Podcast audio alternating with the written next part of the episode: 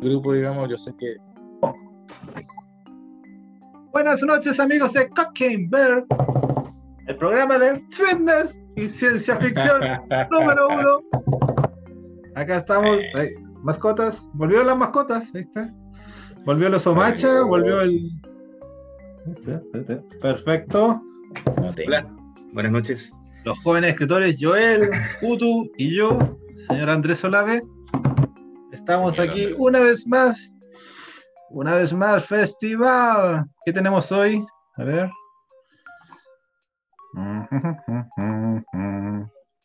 Un libro maravilloso. Este no. Ah, sí, este sí. Uy, está en Nova. No había cachado. Ya. Mira. No lo había visto. Ya. Eh, ¿Lo ven ahí en pantalla grande? Ahora sí. sí, Ya, maravilloso, listo. Estamos. La guerra interminable, Joe Haldeman, premio Nebula, premio Hugo, premio Locus, todos los premios. Este, todos los premios, se los llevó para todos casa. los premios. Y es una trilogía. Es una trilogía y, O sea, y dos libros O más. sea, o sea, no es una trilogía en el sentido. Son dos. es una serie. Son dos. Eh, Son dos, pero igual hay otro que. Lo que pasa es que está dentro del, como del contexto de la historia, pero no, no, no, no, no, es- no sigue la historia, el, que es el pan interminable, no, no sigue la historia. Eh, Pero so- solo el mismo- el personaje, otro. no, el personaje solamente está en la Ya. guerra interminable y Dejan el- en paz a Mandela. Ah, y el- no, pero en Libertad Interminable sí sale, en la segunda parte. Puta Mandela, bueno, no, lo- no queda nunca tranquilo el pobre.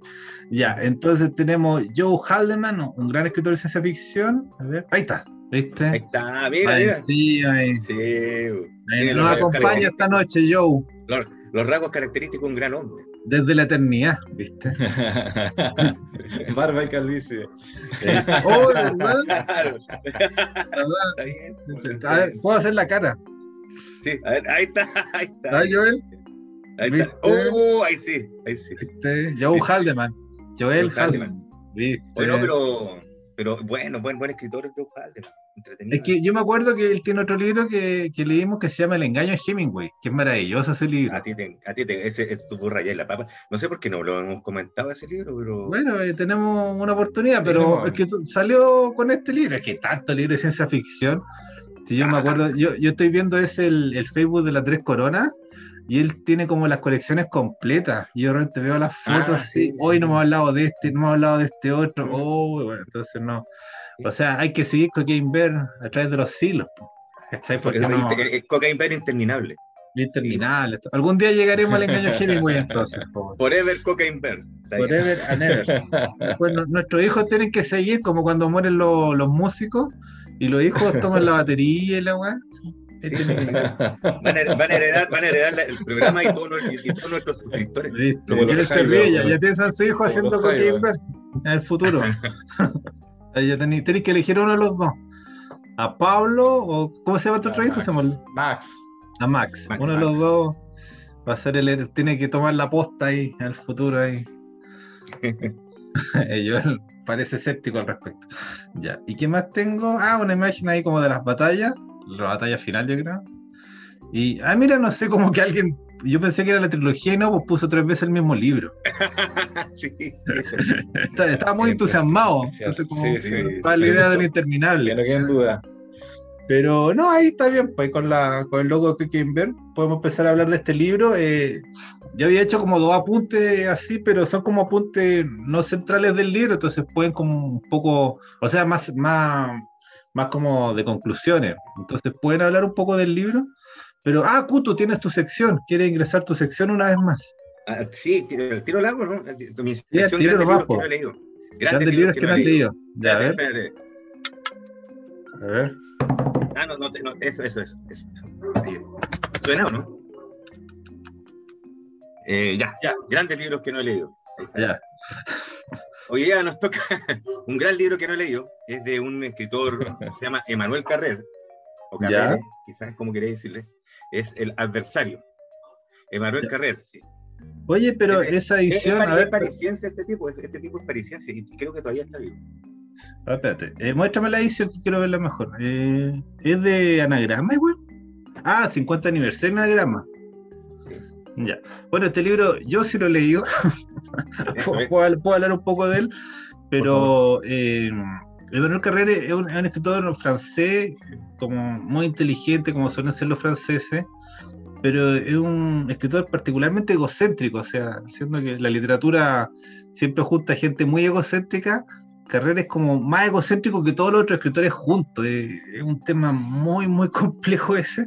Entonces el egocentrismo de Carrera es a veces omnibul, omnibul, ¿cómo es la palabra? Se fue. Omnibula.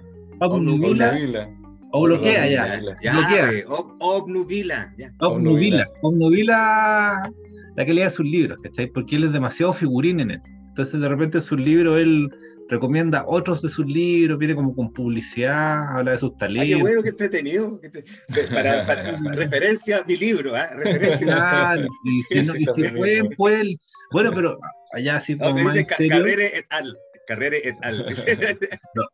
pero más en serio, eh, Carrere tiene, entre todos los libros que hizo, hizo una biografía de Philip K. Entonces, igual la podríamos revisar porque nosotros que nos gusta tanto K. Dick, hay como entrar el mundo Carrere por ese lado. La tengo acá, la tengo acá. y yo, yo leí varios libros de Carrere, pero este, El adversario, es un libro muy bueno, pero a la vez como muy chocante. Es muy fuerte el tema que toca, no, no lo voy a mencionar ahora para no, para no spoilear, pero resulta un poco desagradable. Y el protagonista, que es una persona real, se parece mucho a nuestro amigo Alexia. ¿Está Ah, ya. Entonces, como que es igual es complicado una Alexia explicado en el mundo real y haciéndole daño a gente muy real. Entonces, como que incluso genera un poco malestar el libro, pero es cortito, sí. Tiene como 180, 200 páginas. O sea, Alexia haciendo lo que Alexia no se supone que no ha hecho. O sea, es como un weón que estudia medicina y, y vota la carrera en primero, ¿cachai? Y después eh, le dice a sus padres que sigue estudiando y después le dice a sus padres que se tituló, ¿cachai? Ah, sí, sí, no, sí. Y después se casa así y todos los días y se casa, o sea, tiene una, se compra una casa bonita en, el sur de Francia y todo, y todos los días va a trabajar. Y, en vez de ir a trabajar, como no es médico, va a, los bosques, va a los bosques y pasa el día ahí. Entonces, ya, claro, pero imagínate un buen de ese nivel. y que tiene que después justificar todas las mentiras y conseguir todo el dinero para su falsa vida de médico. Sí, no, se cuántico el libro entretenido, como me suena así como, es intenso, al, talentoso señor Ripley. Es súper claro, y claro, vienen en, historias de crímenes, de estafa, como el señor Ripley, pero de, verdad, porque este buen existe. Claro. Entonces, Emanuel Carrere, franceses, el adversario. yo, creo que vamos a hablar la, la un y desagradable libro. No, pero es interesante el libro, es interesante, no Sí, no, sí es bueno, sí, está claro que es bueno, sí, está dentro de, la sección grandes libros, que no he leído. Pero eso el final es complicado. Pero, bueno, ya volvamos a nuestro buen amigo Hugh Haldeman. Ya. Entonces, a ver, déjame volver ahí ya. Literalmente volvemos a él. Y lo que yo quería mencionar, sí, al principio, de que eh, lo que leí un poco de que la guerra interminable eh, destilaba o reciclaba las experiencias de, del propio Joe Haldeman en Vietnam estuvo ahí como, como soldado, como private, y, y, a partir de ahí él traspasó hacia la ciencia ficción una novela que, eh, o sea, ¿cuántas páginas tiene? ¿Alguien lo tiene en papel este libro, no? No, tiene como 250, 300 páginas. Pero es, un libro sumamente logrado porque el protagonista del Mandela eh, es físico.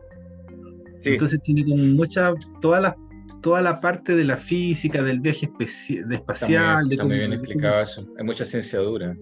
Mucha ciencia dura, en, las armas, ¿sí? Al final como que tienen como una especie de campo de fuerza especial, el campo estático, de éxtasis, ¿cómo se llama? El campo de éxtasis. ¿Se acuerdan? Sí, sí, sí. Entonces, entonces ¿cómo, inventa todo un espacio que yo lo... Me hizo acordar un poco lo, la gente de Doom las peleas que hacen en Dust que tienen que ser con espadas, porque todas las otras armas habían sido bloqueadas, las armas convencionales habían sido bloqueadas. Pero, no, o sea, no, estoy en desorden. Pero lo que digo es que es un libro eh, bien escrito, es un libro divertido y al mismo tiempo eh, muy bien eh, concebido. Porque, sea, porque él, hace toda la explicación científica de muchas, del, viaje espacial, de los armas, de la estrategia. Entonces, es, es muy interesante. Aunque al principio puede parecer un poco liviano. Entonces ahí, ahí de él empiezan a resumir un poco el argumento, porque no. Hay para que lo hagan más, eh, para que la gente lo entienda mejor. Sí, bueno, sigue la carrera de, de un eh, personaje Mandela, Mandela, que no tiene nada que ver con el Mandela de Nelson Mandela, sino que eh, el, el, apellido en realidad le eligieron los papás que eran hippies y se lo tradujeron, tradujeron mal porque era en realidad habían elegido Mandala. pero como no lo entendieron, digamos, cuando fueron a escribir, lo escribieron como sonaba. Típico, típico error del registro civil. Y, y, sigue su carrera porque parte como soldado raso y llega, si no me equivoco, a... A mayor. ¿A mayor? O a comandante. No. ¿Qué fue comandante? bueno, el comandante es un rol, sí. Eh, al final termina de comandante de una de la última batalla, digamos, de, este, de, esta, de esta guerra, que es, eh, no es interminable, pero sí es larguísima. Estamos hablando de algo así como 700 años de guerra. O mil. ¿Sí? ¿Mil? Lo que, lo que pasa es que eran como 1700 años de guerra, parece. Sí, sí, me acuerdo. porque el, el, último ser, el que era un solo ser repetido, él le dice, no, eh, la guerra duró tanto, y era como 1746 años. la Y explican por qué había sido tan larga. Pero bueno, ese ya al final. Sí, hay dos líneas que a mí me interesan mucho en esta, en esta historia, porque el personaje es un típico hijo de los hippies de los años 60, de hecho por eso se llama Mandela, digamos. Ya sabemos que es por una mala traducción de Mandela.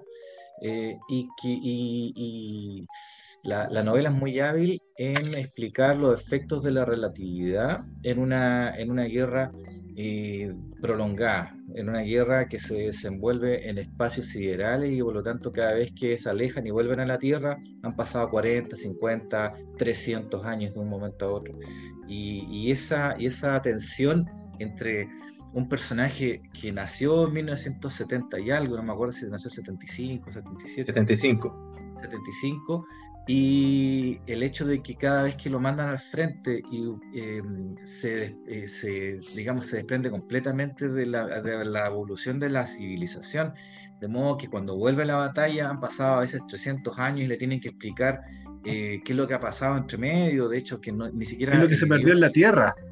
¿Qué, eh, todo lo que pasó en la Tierra Entonces, entre una batalla y otra, estamos hablando de un chico de 24, 25 años, que, que en realidad toda esta, toda esta historia se desenvuelve entre, entre que él tiene como 24, si no me equivoco, hasta los 26, 28 años. Hasta los 35 parece que llega a tener. La, la cuestión es que no, eh, su vida, a los 28, 28 años.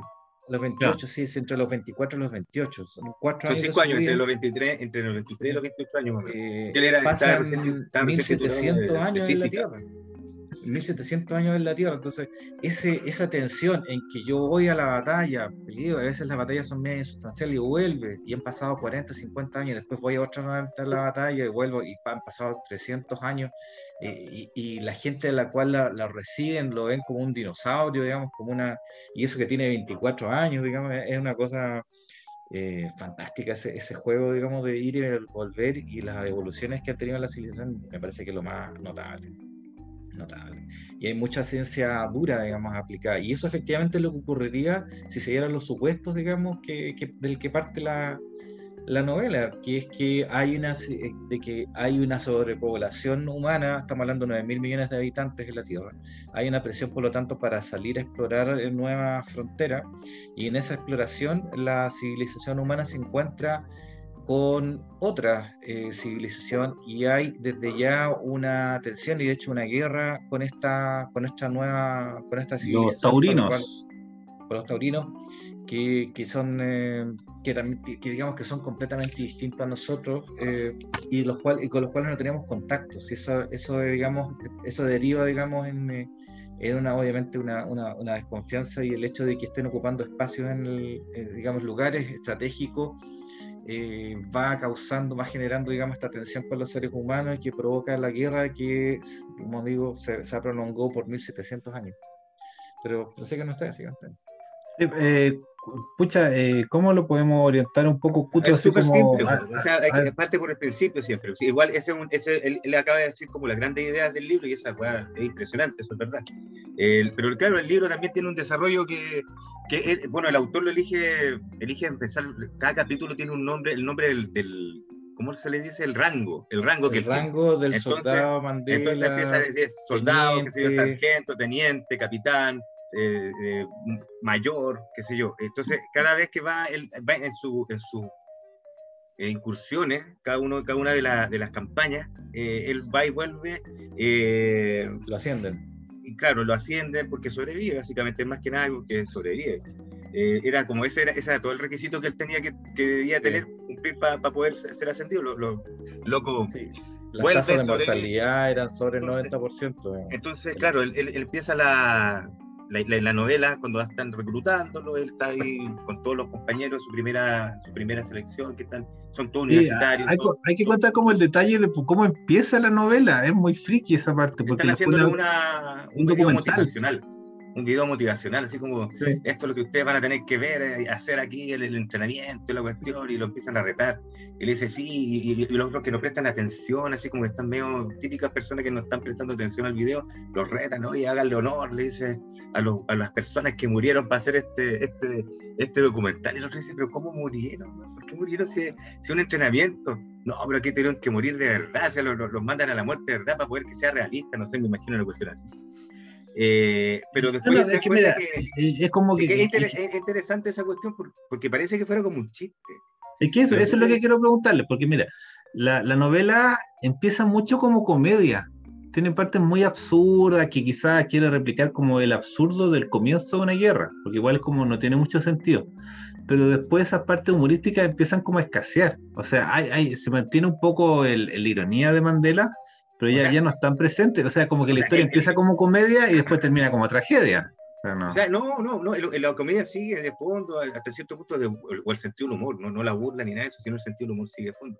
Pero la, la verdad es que, claro, cuando tú te das cuenta que los viejos, los, cuando están en ese video, esa película que le están pasando a ellos para mostrarles cómo hacer el entrenamiento. Era, era como ocho, ocho, formas de matar a una persona sin, sin arma. Claro, una cosa así. Como con un, eh, codazo, un tenedor. Claro, y los otros empiezan a cuestionar porque son todos eh, estudiantes egresados ya titular licenciados de distintas áreas. Tienen armas. ¿Cachai? Tienen que son físicos, bioquímicos, así, son puros locos cabezones. Todos los que están ahí. Sí, los manda precisamente a ellos porque son, porque tienen que estar, eh, tienen que ser gente muy útil, digamos, para estar en el frente de la batalla. Además, tienen que, tienen que reaccionar ante, eh, ante las eventualidades, digamos, obviamente inesperadas. Y, yo creo que, que, todo está vinculado al hecho de que parte, el, el, libro parte de la base de desacralizar la vida humana, porque en el fondo eh, eso de, de, morir deja de ser tan importante. Estamos hablando de, que la mentalidad de, digamos, de esa civilización es que hay demasiada gente, básicamente. Eh, hay demasiada gente, por lo tanto la vida ya desacralizada no vale tanto. Entonces, el hecho de que hayan usado gente para hacer unos documentales y que esa gente haya muerto efectivamente realizando documentales carece de importancia precisamente porque la vida uh, no tiene ningún valor. De hecho, cuando, los, la, cuando parte, digamos, Mandela ah, con su gente, eh, la primera campaña son de adaptación, o sea, la primera campaña es de adaptación a un, a un clima frío y ahí ya muere un montón de gente. No, no me acuerdo cuánto. que lo atacan a propósito. Eh, lo que pasa es que, lo, que, pasa es que ellos, ellos, les, dicen le dicen al principio, le dicen, ¿sabes que ustedes cuando vayan para allá van a morir? Aquí la, la mitad va a, va a, salir muerto, o sea, la, probabilidad son de que el En el puro entrenamiento muere un montón de gente. Es que ellos lo tenían contemplado lo tenían contemplado. Ahora, ¿por qué eligen a estas personas? Claro, porque ellos efectivamente, en ese momento cuando empieza la guerra, eh, ellos no conocían al enemigo. Entonces necesitaban gente científica que pudiera identificar cosas, que pudiera estudiar cuestiones, eh, Que, tuviera la capacidad de, de, de, ver, cuáles eran los puntos débiles del enemigo. Y también adaptarse a los planetas que no tenían ni, ni, ni, la más puta idea cómo iban a ser los planetas, en los que iban a estar eh, combatiendo. Entonces, claro, eh, de, todas esas cosas, eh, ellos los meten en, esta, en este sistema de entrenamiento, los mandan a un planeta, creo que era más allá de Saturno, por allá, Titán, no sé dónde creo Claro, el primer planeta. Sí. Entonces, ese, ese era el entrenamiento. sí, entonces el hecho de que valga tan poco la vida a uno le da risa, digamos, de que, o sea, le extraña, digamos, resulta chocante eh, y parece una broma, digamos, que, este, que, esa cantidad de muertos y muertos de una forma bastante absurda, congelados, reventados, y, como que a nadie le importa mucho, porque en realidad se dramatiza muy poco. Si tú te das cuenta, cuando le enseñas las ocho, las ocho formas de matar a una persona sin nada, como era la cuestión, eh, o eh, ellos, cuestionan sin armas, ellos pues, se cuestionan toda la tontera, toda la cuestión, bla, bla, bla. ¿Y por qué si, yo, si una mina dice, ¿por, ¿por qué tengo que estar sin armas si siempre voy a estar con una pistola, con una granada, con un cuchillo, a tener de todo, nunca voy a estar sin armas? No, no, pero sí puede llegar el momento la cuestión. Acuérdate que al final, cuando el loco era capitán de la nave, a un loco lo intenta matar. Hay el claro, y adivina cómo lo detiene, sin armas. Le hace como una cuestión, y, se acuerda de las ocho formas de matar que tenía antes, que le habían enseñado. Sin armas. Entonces era entretenido esa parte porque al final igual ah. ata, la ridiculez del principio porque al final lo, usó igual. Porque cuando le está haciendo el discurso, loco lo ataca, lo ataca a traición y bueno, se da vuelta y bueno, tenía ya todo un entrenamiento porque encima era oficial y todas las cuestiones. Y como que dice, ah, este bueno no tiene ni un caso conmigo, o sea, hace para el lado, le pega así y lo deja botado.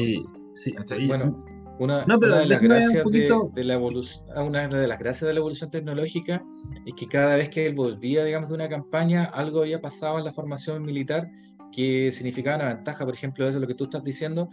Acuérdate que lo que pasaba era que a él después lo programaban eh, cuando ya volvía a la Tierra, le, aplicaban una especie de programación mental que le enseñaban no sé cuántas, digamos, que aprendía instintivamente a defenderse. Y, entonces como que en realidad ni siquiera necesitaba entrenar. El, el cuerpo ya lo tenía, tenía la experiencia militar y le, ponían un chip, digamos, lo enchufaban unas horas y, listo, aprendía, digamos, eh, un montón de habilidades. Después tenía que simplemente recurrir a, esa información que tenía en la cabeza. Y así, de hecho, pudo matar a este personaje o sea, no lo mata, no lo mata. Pero. O sea, lo, reduce. Lo, reduce. Pero era necesario matarlo después, esa parte igual es interesante. Es interesante esa parte, sí. No, no, pero yo, eh, quería como anotar una vez esa parte del principio de que está como esa situación que la, la Tierra hay mucha gente y eh, descubren esta otra civilización, los taurinos, porque eran como de Aldebarán, pero decían, nadie les va a decir los aldebarianos, entonces eran como la constelación de Tauro, ya los taurinos nomás. Y se genera inmediatamente la, la intención de, de, hacer una guerra, porque ya eh, eso, ¿cuánto se llama? Iba a estimular a la, a, la, a la, propia civilización que estaba un poco en decadencia. Entonces, el hecho de la guerra cambia todo lo que era la vida en la Tierra. Entonces, y después cuando después de que regresan de la primera campaña, ya en la Tierra era un poco como es el, como el mundo feliz de Huxley. Así estaban todos ahí con sus drogas, con sus los pantallas. Entonces eh, es muy interesante como el avance, siendo que la guerra es algo tan remoto y que realmente son campañas de 30 personas, están mandando 30 personas al otro lado del, de la galaxia, pero esa campaña, eh, ¿cuánto se llama? Eh, modifica a la gente. Un poco lo, lo, que estamos, o sea, nosotros quisimos hablar de la guerra terminal por el tema de que hay la guerra Rusia-Ucrania. Entonces, es, muy interesante cómo esa tensión se manifiesta en el libro entre lo que ocurre en las campañas y lo que a, la par va, ocurriendo en la Tierra. Entonces, ahí no. Por ejemplo, cuando. bueno, al final del libro te explican cómo habían hecho toda esa maquinaria de publicidad y de armamentística. De propaganda.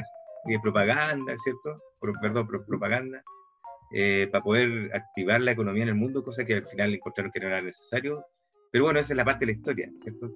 Eh, pero nace así, pues, nace, nace, nace por una por un encuentro con estos locos y ellos deciden que son el enemigo, que la Tierra está en mala posición eh, sociopolítica, económica, y es verdad, pues claro, mandan, mandan grupos muy pequeños, pero no son los únicos, ¿ah?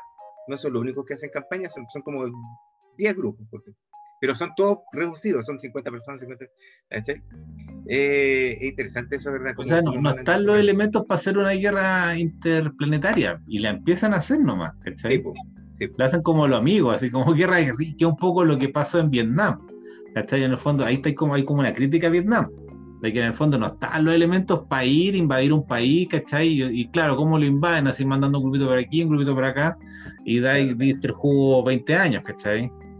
Entonces, por ahí yo lo, yo lo veo un poco el sentido de eso, de que el, apresuramiento, porque cuánto se llama, le va a dar un, un, un, empuje a la nación, al espíritu nacionalista, que esté así como, es como toda esa inyección de adrenalina que, que, significa la guerra, eh, eso está implícito ahí, y está un poco como crítica también, porque ellos... Sí, sí, si bien no lo explicitan, yo lo que entiendo es que precisamente se utiliza la guerra para cohesionar el, digamos, a los pueblos de la tierra. O sea, crear un enemigo externo siempre ha sido una estrategia para poder unir, digamos, a, todos detrás de un gobierno mundial, porque en realidad eh, cuando vuelve primera vez a la tierra ya está establecido un gobierno mundial.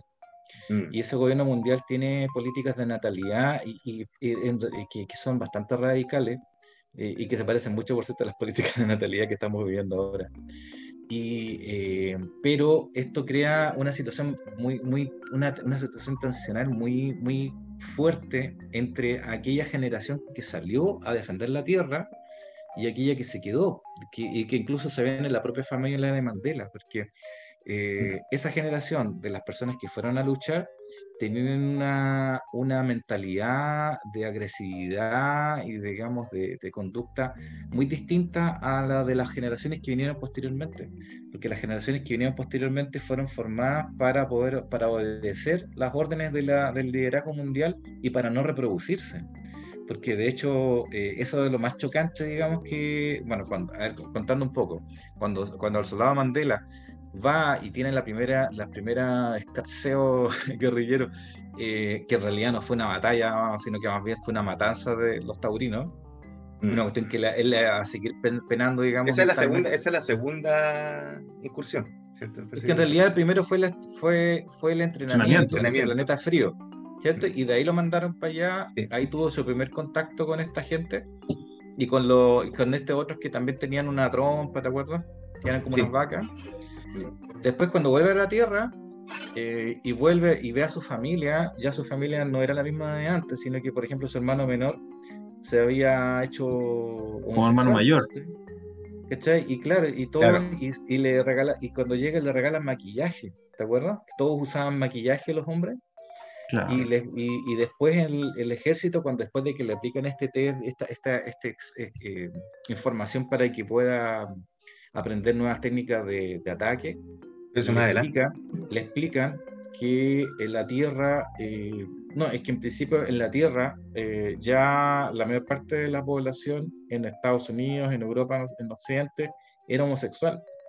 Y eso lo explicita, eh, dice, digamos, y creo que una tercera parte de la población de Europa y Norteamérica lo es también. En la India, en el Oriente Medio, la proporción es mayor, pero decrece en Sudamérica y en la China. Casi todos los gobiernos propician la homosexualidad, sobre todo porque es un medio infalible para el control de la natalidad.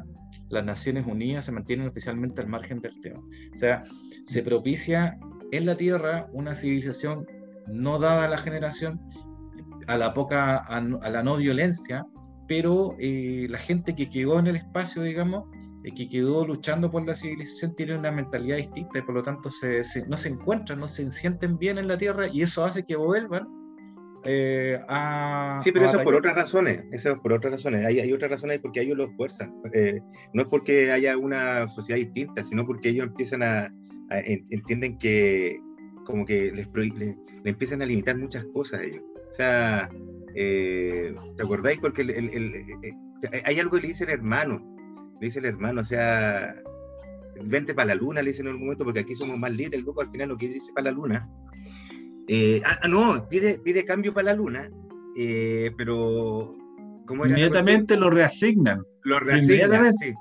Y vuelve a... él, él, era imposible que se escapara por lo menos de ninguna campaña. Al final es como el ejército lo, lo va, eh, le va coartando todas las oportunidades. Aparte que igual sí era bien fume para él eh, la tierra como había cambiado.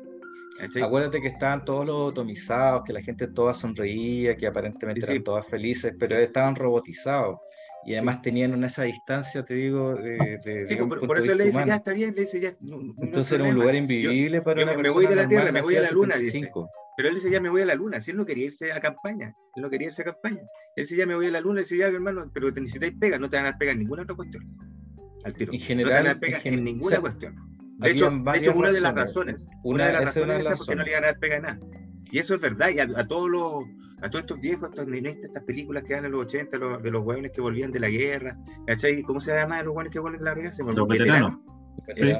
Eh, bueno, los hueones que vuelven de la guerra, eh, tiene, nunca encuentran pega, nunca se ajustan. A la, a la sociedad tienen que, y, la típica historia que tienen que ser mercenarios o cualquier otra cuestión, o asesinos, o, simplemente vagabundos terminan siendo, porque no encuentran pega de nada. Es que dicen que de la guerra nadie vuelve, que volver no, mentalmente ya cambiaste tanto que ya no, no podéis volver. Claro, pero igual sale, sale, en una película de uno que es un tipo que un francotirador, que es como el mejor Pero, pero no sé si será tan así porque los locos que fueron a la Segunda Guerra Mundial, gran parte de los escritores de la Edad de Oro de la ciencia ficción y quizás gran parte de los escritores de la Edad de Oro del siglo XX, de posguerra, todos habían ido a la guerra. Todos habían peleado la guerra. No, no, es que, es que, eso lo cuenta un poco Pinchon, que Pinchon dice que la guerra fue muy distinta, habían tipos de soldados, o sea, están los que habían peleado, están los que habían hecho como la obra administrativa. Por ejemplo, cuentan mucho que la Marina estadounidense holgazaneó mucho en la Segunda Guerra Mundial. Ah, ya, no, claro. No tuvo tantos combates, ¿cachai? Entonces, claro, obviamente si fuiste un soldado, pero por ejemplo, Bonnewood estaba traumado. Sí, pues ah. está en el día 10. Está en el, claro, pero. Hay prisionero de guerra, ¿verdad? Claro, pero pinchan así que estuvo en la marina, no se las tiraba todo el día la cuestión es que yo me acuerdo claramente que su hermana le regaló unos, digamos, cosméticos y la verdad es que se dio cuenta que el mundo había cambiado para mal. Y que, que ellos venían de, más encima de un mundo, de, de, un orden, porque claro, ellos eran como científicos, no eran, no, no, habían nacido para soldados y habían sido elegidos, incluso como que tenían, tenían que tener un alto coeficiente intelectual y todo. Entonces un poco como el premio que les daban era que tenían eh, literas compartidas cada noche. Entonces, ah, eso tema de la sexualidad es muy interesante. Es que por eso te digo, hay mucho tema respecto a la sexualidad. Al principio eran todos La tierra había cambiado. Ya, liberales. no había heterosexualidad. Y después los únicos heterosexuales eran los militares. Pues, no, y después había unas partes que llegan a una base nueva y tienen que entregar a sus mujeres y hay como orgía. Y están todos mirando. ¿Se acuerdan de las partes de la orgía o no? Sí, sí, sí. sí. Porque van cambiando de base cuando están aprendiendo y donde llegan tienen como que soltar a las minas y las minas ya son entregadas totalmente y después ya como que ya, ya no quieren ser usadas más. Entonces como todo ese desarrollo muy libre de la sexualidad al principio. Entonces de repente le toca a una compañera le tocaba una compañera y la compañera había aprendido unas tácticas nuevas, técnicas nuevas durante el paseo por otras literas. Claro, lo que pasa es que dentro de todas las cosas habían distintos condicionamientos los que los sometían a ellos y es importante esa parte también porque los soldados estos que van para allá los, someten a distintos condicionamientos. Uno es el condicionamiento sexual y el otro era el condicionamiento para la guerra, para entrar en estado de, de, euforia de verse. ¿Te acordás que tienen tienen dos clases de condicionamientos clave que, son una no pero el, sexual no era condicionamiento era como una, una, licencia que les daban no, era un condicionamiento. A mí me, a mí me parece que era más bien un comportamiento social adecuado, digamos, al, hay una parte en el libro Hay una parte en el libro que le explica que es un condicionamiento. Dice, todos nosotros estamos condicionados para poder, ¿para qué? Porque íbamos a ir a campañas muy largas, íbamos a tener, no, íbamos a tener más gente, no íbamos a tener una cuestión, íbamos a estar condicionados para poder acostarnos con todo. Ojo que había resistencias a ese tipo de cosas, ¿eh? tú acabas de decirlo. Me parece que era una cuestión cultural. A mí me da la impresión, por lo menos, de que era una cuestión cultural. Que, claro, porque eh, y después es que sacaba un poco eso y empiezan a formar parejas. He pasado muchos ejércitos, como en la, en la falange sagrada, por ejemplo, los tebanos, que no es que fueran todos gays, sino que eh, este, había una cohesión tal que tenían relaciones entre ellos. Y eso, digamos, ha pasado en otros ejércitos. Entonces, eso el, el tema un poco, cuestión que Vietnam, que, Pero... que cuando tú te encuentras en un medio hostil, el afán de, de, de, de, reproducirse también, digamos, se, se, Yo te entiendo eso, pero lo que pasa es que yo no estoy interpretando lo que dice. Yo estoy, me acuerdo literalmente que dice, el loco explica que están condicionados. ¿cachai? En la lectura él lo dice, pero está bien, sea lo mismo lo que sea. Lo importante es que se fomentaba esas dos cosas. O sea, la, extrema violencia y el, el, extremo... Es que lo condiciona para la homosexualidad. Pero la heterosexualidad mm. venía de base, pues no. No, no, el condicionamiento para, la homosexualidad no está creo que es una, está fomentado por la por, por el gobierno mundial en, la tierra. Lo empiezan y por la cuestión del control de natalidad. ¿Cachai? Yo no sé si pueden hacer condicionamientos mundiales de eso, pero. No me acuerdo si hay condicionamiento en el ejército después, pero obviamente después, cuando vuelve ya en la tercera campaña, el comportamiento sexual ha cambiado. Ya no existe ese tipo de relaciones entre los no, porque, los soldados, ¿te acuerdas? Porque, claro, porque la postura ya era que, creo que no sé, ahí yo no me acuerdo bien de esta parte, pero creo que el, heterosexualismo estaba prohibido. No, me acuerdo. Sí, de ahí en adelante está, los homosexuales. Estaba muy desprestigiado, sí. No, no, estaba prohibido. estaba prohibido. Estaba prohibido, literal. Así, no, no es desprestigiado, prohibido. Y eh, es interesante esa parte, sí. Eh, sí, ahí te acuerdas que, que le, le, asignan un, un, un eh, funcionario para algo así como un funcionario de readaptación social que le explica, le explica en qué, en qué siglo están, digamos, y cómo son las costumbres. Y ese, claro, ese era homosexual y todo en el mundo era homosexual, salvo los de la primera generación que fueron a pelear. Y la segunda, creo que la primera y la segunda, porque te acordás que la segunda todavía queda gente, entonces queda la primera y la segunda que siempre están como bien súper desadaptados, eran los más desadaptados, son todos esas dos generaciones. Entonces, claro, eh, después, ya, ya cuando vuelven en la primera parte, ya el, el, homosexualismo está siendo fomentado por el gobierno mundial para poder controlar la población, bla, bla, bla. Cuando vuelven a la tercera, la cuestión ya estaba prohibido. sí, de hecho ya no era opcional ser homosexual, era obligatorio. Era, obligatorio ser homosexual, claro. Entonces ahí tiene cualquier drama el loco, está triste, dice, ya importa, dijo puta de la cuestión, y de repente. Hace que hasta se pasa un rollo con, con, un soldado y dijo, puta, ya no sé si va a aguantar un año, pero ya, y empieza. Mira, mira, hace una fuga al futuro, hace una fuga hacia adelante, como los políticos, porque él sabe que, bueno, bueno, en este siglo tal vez las cosas sean así, pero ¿qué pasa si me voy de nuevo a, a la guerra y en 300 años más la weá ha cambiado de nuevo? Entonces... Sí, de hecho, de, de hecho, después cuando vuelve de nuevo, hay planetas en, en, el que efectivamente se da la gente que es como desviada sexual, desviada sexual, son heterosexuales, entonces se van, ¿cachai? Se van para ese planeta y ahí hay un espacio para... Ah, pero ahí tenemos que contar el, cuadro completo, pero, pero mm. efectivamente eh, terminan siendo permitidos eh, siempre en algunos planetas y solamente porque necesitan un banco de eh, cromosomas, digamos, disponibles. De diversidad, diversidad genética. Sí, de diversidad cromosómica disponible. sí, por si acaso lo que quería mencionar es un poco así, que es como la...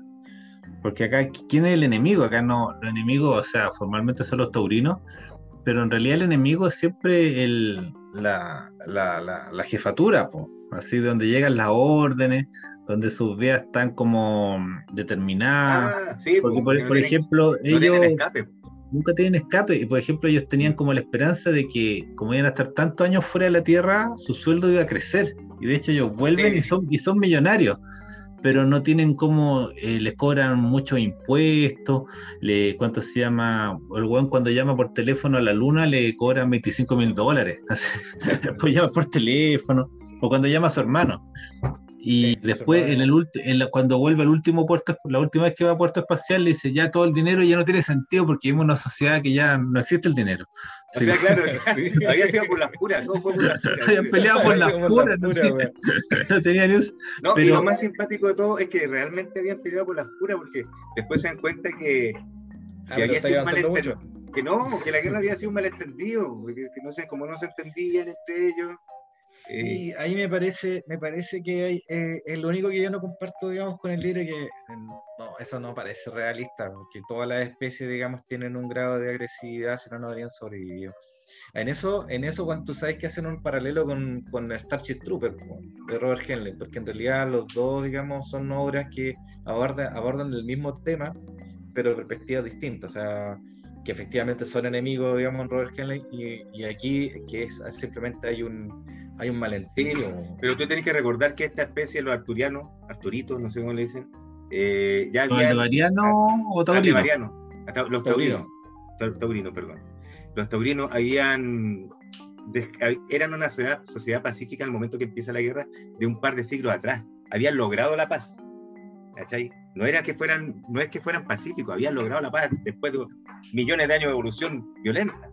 ¿cachai? Lo que pasa es que habían logrado hace pocos siglos la paz. Entonces ahí hay una, ahí, después se logra como esa, había llegado una madurez, digamos, de evolución, quizás, como quiera decir. Pero no, quiere decir que se le haya olvidado, claro, la, primera, eh, la primera, la primera incursión los toma por sorpresa, pero los puta, responden súper rápido, después le hacen cagar a los humanos, ¿cachai? Entonces, lo loco no es que eh, ellos habían alcanzado la paz hace poco, me mandaron unos mensajes, sabes que nosotros estamos en paz, loco, tranquilos, los humanos, como no estamos en paz, les pegamos y los buenos reaccionaron, ¿cachai? Y nos hicieron cagar. Y ahí empieza la guerra. Sí, hay que, igual habría que, bueno, ya hemos hecho mucho spoiler, habría que contar un poco de que, que en realidad lo que pasa es que hay ciertos portales, ciertos portales, digamos, distribuidos por la galaxia en los cuales... Los colapsares. ese nombre. Los colapsares, eh, que vendrían siendo así como los agujeros negros, digamos, los cuales supuestamente te puedan, son portales que te llevan a otros, a otros lugares, digamos, y de ahí vendrían los taurinos. Habrían aprovechado eso, eso eh, esos pasadizos para poder llegar desde, desde, desde, Antares, desde Antares, quiero venir, Aldebarán.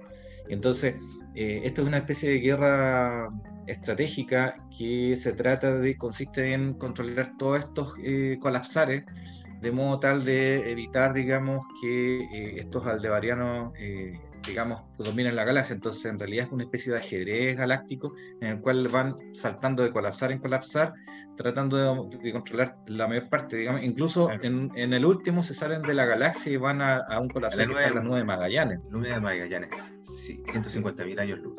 Ahí, ahí, obviamente, ahí se pega un viaje y una, y una vuelta que pasan como 700 años. Ahí pasan casi mil años, ¿verdad? Pasan, Entonces ahí tenemos los 1700 años, porque, claro, habían hecho viajes cortos, pero ahí son asignados al último, digamos, ahí, hay, ahí, digamos, hay acto de, guerrilla, digamos, son asignados a ese colapsar, tienen que llegar antes de que lleguen los taurinos y ahí ya es comandante, o sea, ya en, en, en su, en su vida, digamos, eh, estamos hablando de que ha pasado como tres años, cuatro años, pero en, la, en la civilización han pasado ya 700 o 1000. No, o sea, a él no nunca alcanza a pasar más de un año, eh, eh, para, el, para el tiempo subjetivo de él nunca pasa más de un año. para el resto, lo que pasa es que por la distancia que él recorre y la, la cantidad de, de, aceleración a la que tiene que llegar, o al punto más cercano a la velocidad de la luz, que es más rápido, alcanzan a, llegar más, el tiempo se dilata más nomás. Entre más cerca están de la, de la, velocidad de la luz, el tiempo se dilata más. Entonces, entre más lejos era el, objetivo, más cercano iban a llegar a la velocidad de la luz. Entonces el tiempo se alcanza a dilatar más, pero para el tiempo de él, él pasa como siempre hace los cinco años. En el fondo, él termina haciendo los cinco años por lo que fue reclutado. ¿Cachai, no? Y como algo milagroso porque de los miles que empezaron en su generación, al final quedan cuántos, 11 o 14? No, él es el único, el único. Al final termina siendo el único que sobrevive todas las campañas. no, pero la, la, la, Mary Gay, era de la segunda. Era sí, no, sí, no, y, y que, no, al final mencionan que al final, digamos, de la guerra, solamente 11 personas de los que empezaron la guerra la vieron al, al, terminar. No, sí, creo que, era al final él dice que es el único, sí, bueno, pero ese es mi bueno, yo. María, también, eh, la cuestión es que, que había mucha gente, digamos, antigua que fueron al planeta este de refugio. Eh, paraíso, ¿no? ¿Ese era, ¿Paraíso era ese o era otro? Paraíso era uno. Pues. Ese paraíso es de otra... Es de, otra... Es de, una, de otra campaña anterior, ¿no? No me acuerdo. Sí. Hay un rollo ahí porque menciona ese, Pero cuánto sea, pero más allá como de la peripecia, por ejemplo, igual se instala la historia de amor. Por ejemplo, ya Mandela, aunque está al principio de, chica en chica, se empieza a afiatar su relación con Mary J. Y después se separan. Cuando en la luna, cuando lo, lo mandan a campaña distinta. Esa es la parte dramática. Esa es la parte dramática. se que la separación iba a ser permanente porque iban a, estar en, espacios de tiempo distintos. Entonces, a lo mejor la campaña Meridiana iba a durar 200 años y la él va a durar 700, que es como lo que al final pasa en 1000. Entonces, ahí como que era una separación para siempre. Y, es muy triste porque, en el fondo, y él después, cuando está en su campaña, ya es comandante y todo, él va como al, al, psicólogo, al psicoanalista. Y le dice: No, lo que pasa es que usted tiene un problema, usted romantiza mucho, le dice. como que romantiza mucho su vida. Y no, pero realmente. Eh, era un mundo que cambiaba tan rápido y, que la gente moría tan rápido, la Mary Jane era como su ancla, pues era, era como su, su en la Tierra, era, era lo, único que le tenía en el mundo, porque incluso en uno de los viajes a la Tierra, su mamá muere, pues, se enferma y le dicen, no, no, su mamá es categoría cero, no, tiene más de 70, así que no recibe ninguna atención médica. Esa es otra de, la, de, las políticas que tenía la Tierra, eh, era, es que eran muy descorazonados en la Tierra. O sea, tenían esta política de homosexualidad. Eran muy inhumanos ya. En la Tierra no eran humanos, eran como, como zombies. Como al final no eran. ¿Cuándo, ¿Cuándo? ¿Al final o en la mitad? No, en la mitad. Al principio. Ah, no, ya en la Tierra era Sí, eran, sí, eran como medio zombies, sí. Porque están todos como la sonrisa, así me, con Sí, ese, ese tiene esa política eugenésica de que si tenías más de 70 años ya no te no recibías medicamentos, si te morías, te morías, ¿no? ah, cuando la mamá, ¿verdad? Sí, pues la mamá murió así, sí, de una forma absurda. Entonces, igual esto como que lo, lo traslada un poco hacia nuestro propio mundo, ¿sí? porque nosotros ya somos un mundo que, o sea, tiene guerras, tiene guerras chicas, pero igual las la, guerras son, suelen como cada vez más importantes, cada vez hay como más guerras. Entonces, a lo mejor también hay como más manipulación hacia las masas. Porque, por ejemplo, en todo ese tema de, de Ucrania, hay como todo un rollo de la de los, de los batallones nazis, de la atrocidad ucraniana, de los ejércitos ucranianos, y eso en Occidente no se ve, porque está como, eh, eso no existe, porque los ucranianos son los buenos, y de verdad que no se ve. Esto tú tenés que verlo como los videos de Twitter, no sé, pero en los medios no está, entonces yo como que no, no es que traslado directamente, pero veo como esos elementos como de manipulación de masas, de, de, un, relato, que para que la gente se ciña, y que al mismo tiempo va funcionando. O sea, cuánto se llama, se genera como una, una, instancia bélica donde todo se resuelve a golpe. Como anoche que, que golpearon al, ¿cómo se llama el presentador? Al Chris Rock, al comediante, el Will Smith lo golpea, sí, ya no. ¿Y por qué lo golpea? Porque dijo que eso, es que el Will Smith tiene una, la señora de él, que una señora de muchos años, eh, es calva, se quedó calva así, así por, pero por alopecia, no, no por elección como Joel, porque Joel le gusta hacer calvo. Entonces, no, entonces le hizo una broma, le hizo una broma al Oscar y el weón se subió al escenario y le, pegó así delante de todo, el mundo. le pegó como un charchazo, así como, o sea, si le pega, Will Smith te pega un combo, te mata, pero le pegó un charchazo así, y, y se fue. Y todo así como, ¿qué chucha pasó? ¿Cómo alguien te pega en vivo en los Oscars? ¿Está ahí? Pero es cuánto se llama, es porque eso, porque eh, estamos en una instancia más, más bélica, o sea, los niños son más agresivos en los colegios, la gente es más agresiva en las calles, y, hasta en la tele ya son más agresivos. Entonces, el, mundo es, como que me interesó mucho el libro en la perspectiva de cómo cambia un mundo en la medida que la guerra se convierte como en el, en el canon, como la verdad diaria. Sí, sí, hay épocas de paz También hay, hay, guerra. Hay, hay, una, ¿cómo se llama? Hay un, hay un tema. Hay, una, hay un tema, no, no, hay un, ¿cómo, cómo lo que ellos que lo estaban, los, se me olvidó, cuando lo preparan para algo, como que lo meten en la cabeza, lo condicionan. hay condicionamiento. Hay un condicionamiento, claro, de masa, O sea, eh, los seres humanos somos súper susceptibles, somos sugestionables, o sea, hay un montón de casos de huevadas estúpidas como gente que ve a la Virgen en miles en masa, ¿cachai? Entonces digo, ¡ay, la Virgen, la Virgen! Y todos ven a la Virgen, miles de huevones, ¿cachai? Entonces, la, también lo mismo, o sea, odiamos a tal persona, odiámonos a todos, ya odiámonos, odiámonos. Y, ese mensaje de odio, bueno, el terror, como es? En la guerra, ¿qué es lo que es lo, que, lo, más, lo más rápido que corre? El, el rumor y el miedo, ¿no? El rumor y el miedo son, lo más, son, los, son los, consortes de Fogos y Deimos. Fogos y Deimos son los consortes de Marte. a, mí me, a mí me perturbó mucho el, el, final del libro, porque el final del libro, eh, sin querer spoilear tanto, eh, como que, que, mientras las personas no, no, sean la misma, siempre hay diferencia entre ellas. Y ahí como que hacen una unificación total en, al final, y la nueva civilización es así, pues como siempre la misma persona. Entonces. ah, pero sí, hay, clonan, a un weón, un cabo. Es una, es una conclusión muy pesimista, ¿cachai? Porque en el fondo está diciendo que no hay otra forma, y si no, siempre la guerra, bueno, va a estar entre nosotros, pero la, la guerra, ¿cuánto se llama? Nos va, nos va a determinar como ser un, va, va a anular la humanidad que tenemos. Pero ese es un arquetipo muy antiguo, eso de que la unidad nos trae la paz. De hecho, la misma construcción de la, del tiempo que tenemos está tendiendo a eso. O sea, tú sabes que el primer día de la semana es el domingo, que es el sol, que es la unidad, y después el lunes viene de palabra de la luna. Eh, es decir, eh, surge la dualidad día y noche.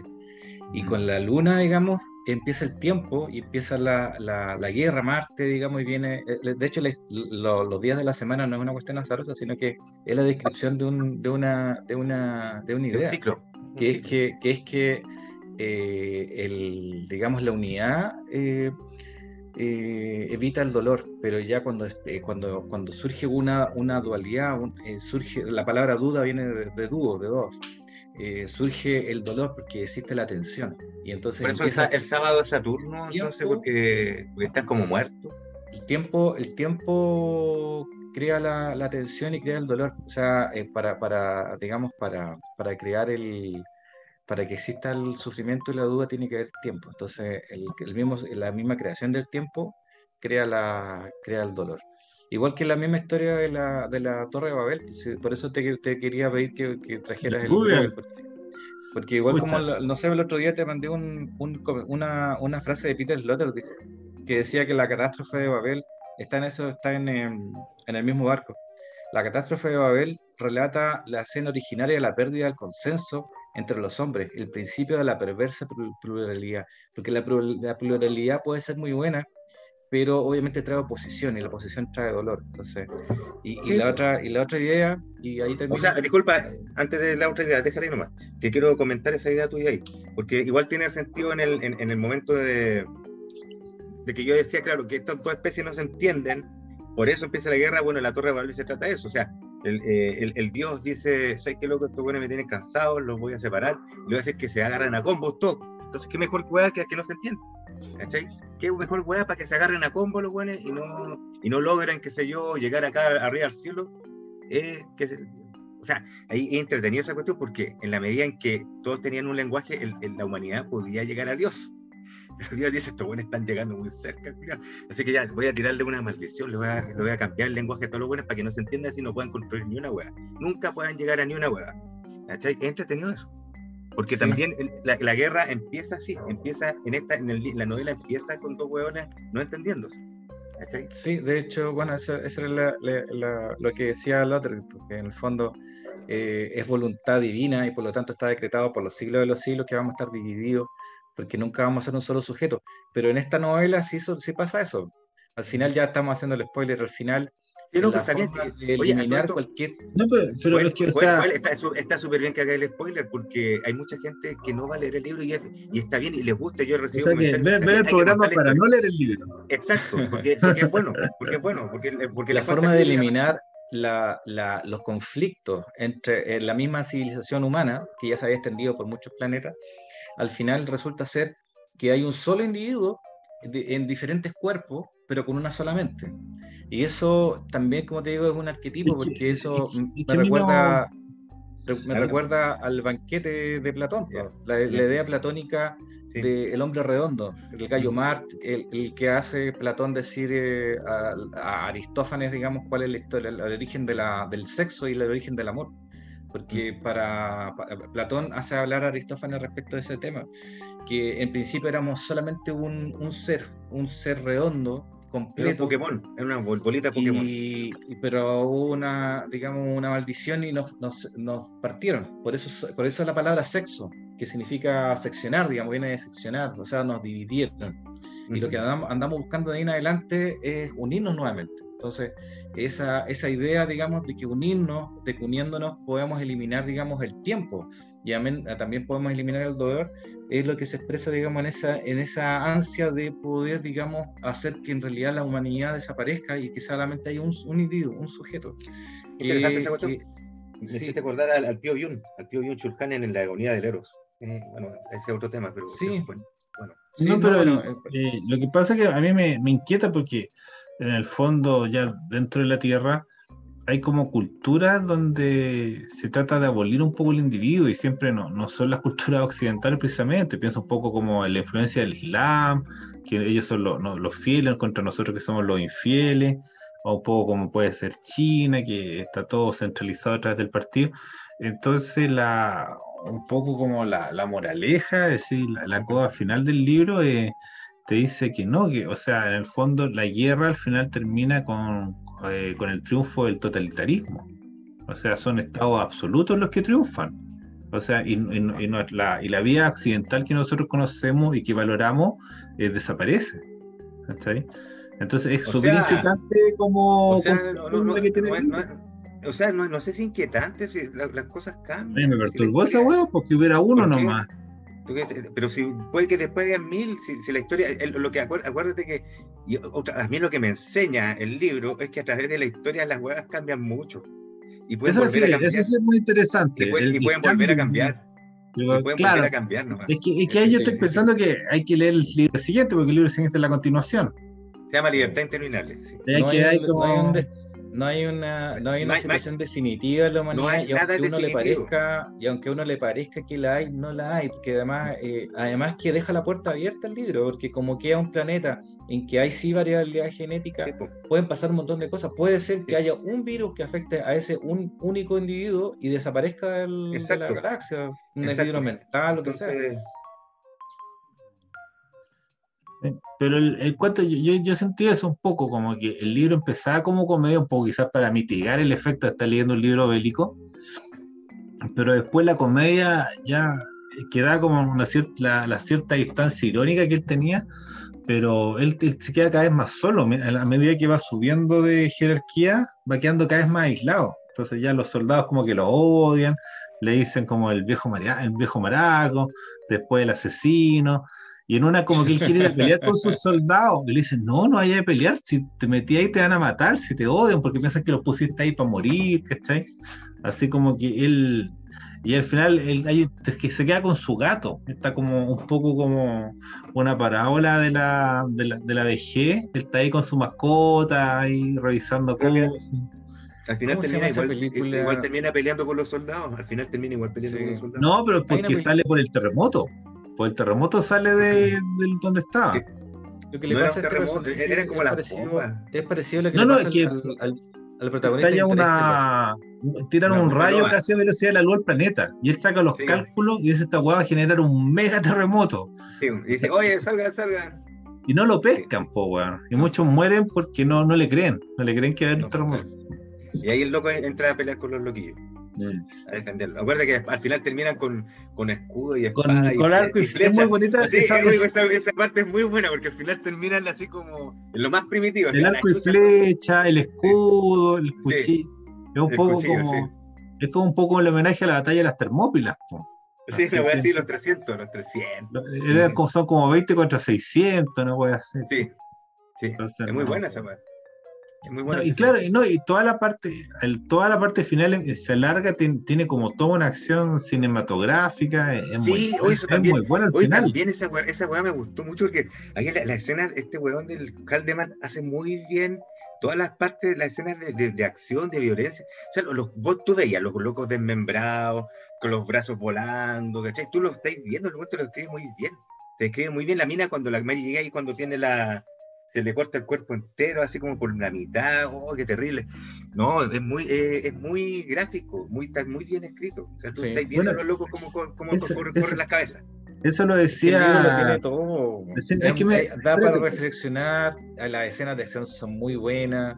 Eh, mm. eh, es consistente científicamente, no, es maravilloso. Es que eso lo, lo decía Julian Barnet, que se lo había escuchado a Flaubert, que un buen escritor no tiene que hacer una cosa bien, tiene que hacer muchas cosas bien.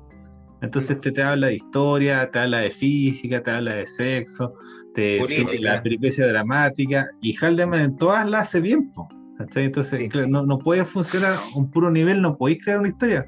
Entonces, Haldeman te enseña que tenéis que manejar muchos niveles. Vamos a descubrir por qué tiene esa mirada el hombre. el hombre, yo, sé, yo sé. Yo sé, no me digas nada, caro, yo, yo estoy claro. Estoy clarito. Sí, claro, está buena la foto.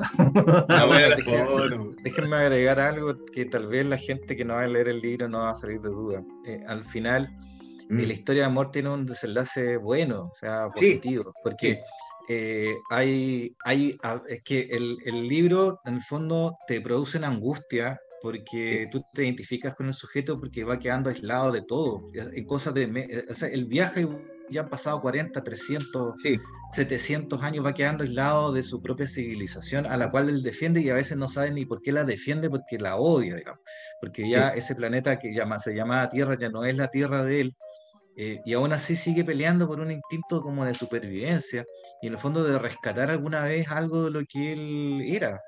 Y, y, en esa y todo ese deseo se manifiesta en su amor por Mary Jane y el, y el amor de ella también por él que, que, es separado dramáticamente porque a ella efectivamente la mandan a una misión y él le mandan a otro rincón de la galaxia y, todo dice que la separación no solamente temporal, sino, o sea, espacial, sino que va a ser temporal.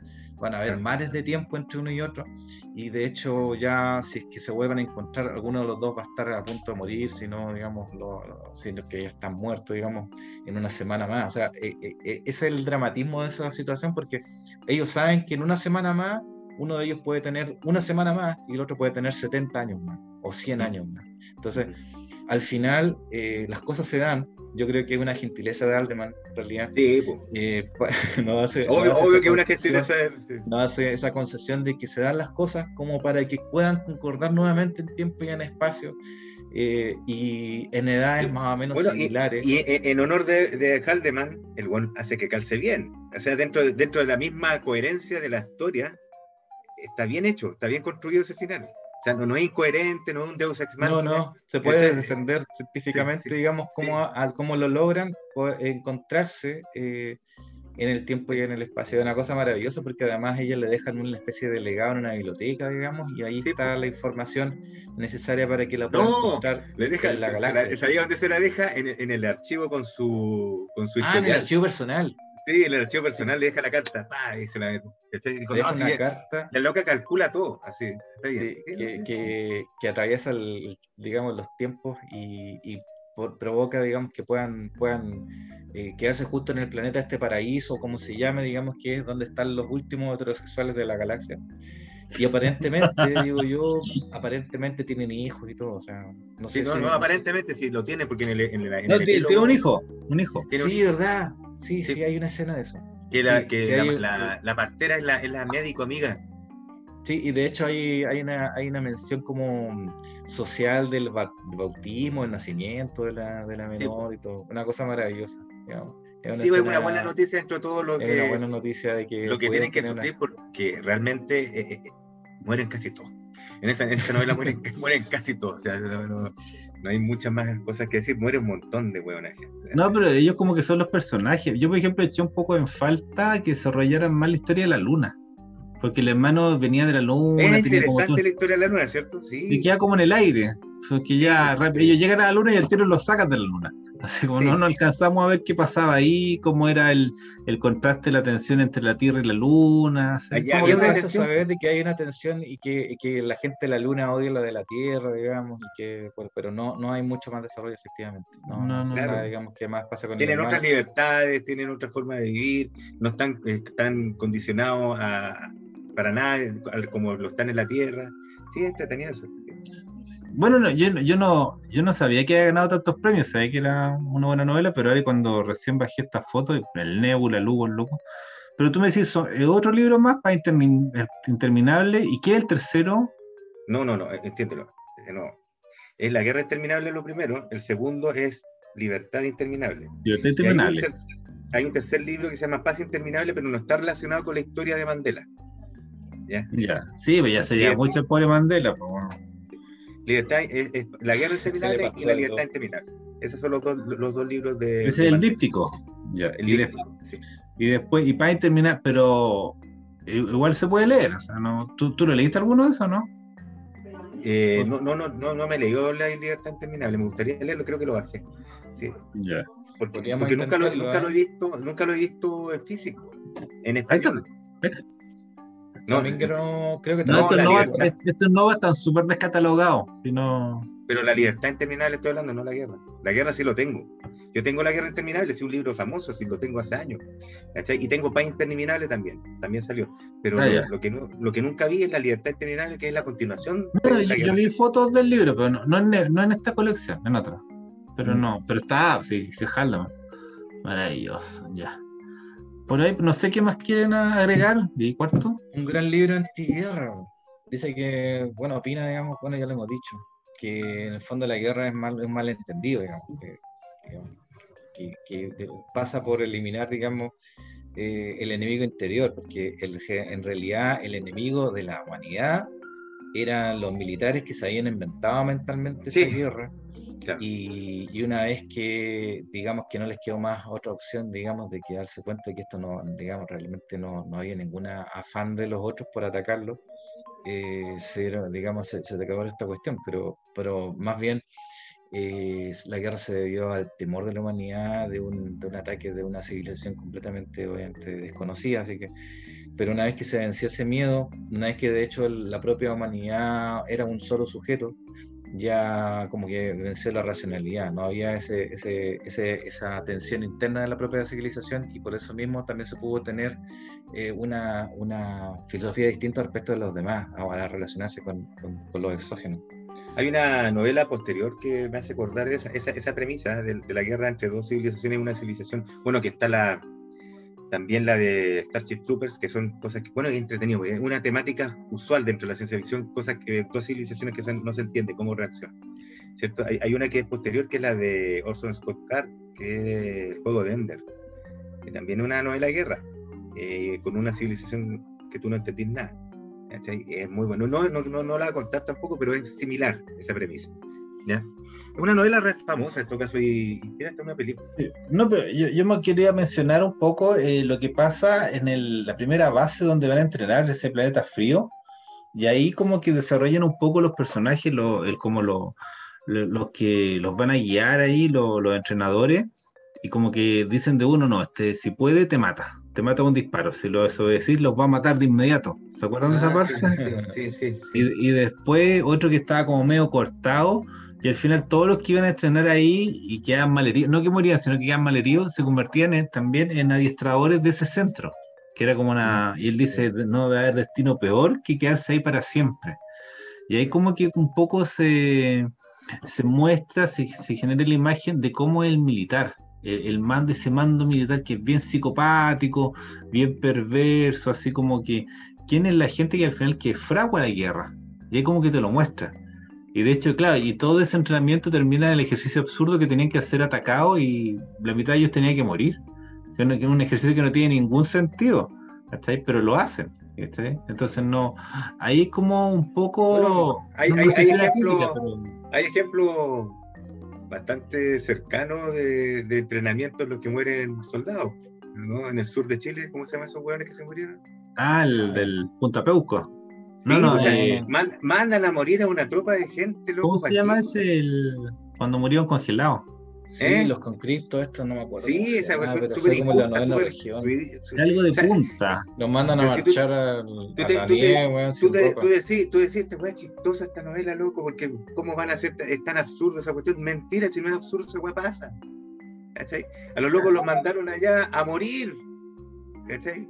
Y murieron, no sé cuántos murieron, pero un montón murió, congelado en, un entrenamiento. Claro, el entrenamiento es lo más peligroso. Y de hecho, yo, yo siempre tenía como ese entrenamiento en, mente y nunca les pasó nada tan peligroso como ese entrenamiento. De hecho, cuando tuvieron que montar una base en el planeta, no había nadie. Entonces la montaron tranquilamente, montaron primero los cañones y él les daba. Bueno, hasta la última batalla, porque ahí sí que. Sí. Bueno, la última batalla, la última. La, la última batalla pero el resto de las veces no murieron tanta gente, o sea, ni, siquiera cuando están en las naves moría tanta gente, moría la mitad, un, tercio, pero ahí esa última batalla fue tan cruel, tan, tan dura, porque ellos se encargaron de educar al enemigo respecto de cómo ser crueles, digamos. Sí, sí, sí. esa, esa, es la ironía de la, de la novela, que en el fondo lo, uno le va enseñando, porque claro, la primera matanza que ellos hacen de estos extraterrestres, se alcanza a arrancar alguno y le explica seguramente a sus jefes, digamos, en, el, en su planeta respecto de cómo eran las estrategias de, ataque. Lo que pasa es que recuerda que esta especie había encontrado la paz hace poco, entonces le hace como recordar lo que ella había sido, entonces le, ayuda a reaccionar rápido, porque esa capacidad de adaptación es muy rápida. Ellos habían sido hace poco tiempo una, una especie beligerante, seguramente, igual que todas, pero habían cambiado.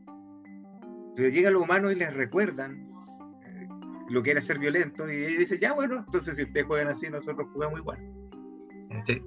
Entonces, ahí que la caga. Ahora, insisto, e-, esa parte del entrenamiento no era tan ridículo. Yo tengo que. Ah, me acordé de este caso de aquí mismo, Chile, y. Eh, o sea, es absurdo, pero más que nada. Eh, no sé si es absurdo yo, tuve, yo tuve un amigo militar y ¿cuánto se llama? Decía que el entrenamiento que le habían hecho era, era espantoso, así como que la graduación era una cuestión que era campo de prisioneros, que lo, torturaron una semana, y como con alambre de púa, ¿no? no, una cuestión espantosa. Hay, una, hay una película, creo que de esa misma época como de Vietnam, donde muestran un loco que va a entrenar, que, están lo, entrenándolo para ir a Vietnam. Ah, el Full Metal Jacket de. Es el Full Metal Jacket. Full Metal Jacket. Sí, pues. Ya. Entonces esa weá es brutal, igual, así como lo hacen cagar, lo tratan Ahí juegan un poco con ese, con esos temas, con esos temas de partida de como lo, lo, lo, terrible que es el entrenamiento y al final lo absurda que es la guerra, los buenos están, están yendo a un francotirador que una niña. Una oh, niña oh, bueno, o sea, la misma, la misma historia, hay una película que viene después de esa, creo que es La Colina, que es la misma weá, los buenos están todo el rato jugando en una colina, Julián, que nunca llega, nunca llega, que llueve, que les tiran bombas para abajo, la colina. Está toda la película en, Vietnam, la colina. Oye, ¿verdad? Voy a, voy a bajar esa película, siempre no la vi. O sea, me gustan las películas de guerra y esa no la he visto. Entonces es como súper inútil tratando de conquistar esta huevada, ¿cachai? Y te caí, te retrocedí, es como Sísifo, weón. Es todo el rato Sísifo, ¿cachai? Así de, absurdo. Pero, pero bueno. esperemos, que la guerra que tenemos ahora no sea interminable, Libro altamente recomendado. En nuestro contexto actual. Y, con justicia. Eh, eh, este, esta edición no la van a encontrar, pero hay otra edición que yo la vi que está a la venta, en busca libre y todo. Mm. Y bueno, y como siempre, se me olvidó poner el, y se apurado hoy día el PPT, pero está en Hans, está en Hans y Libro.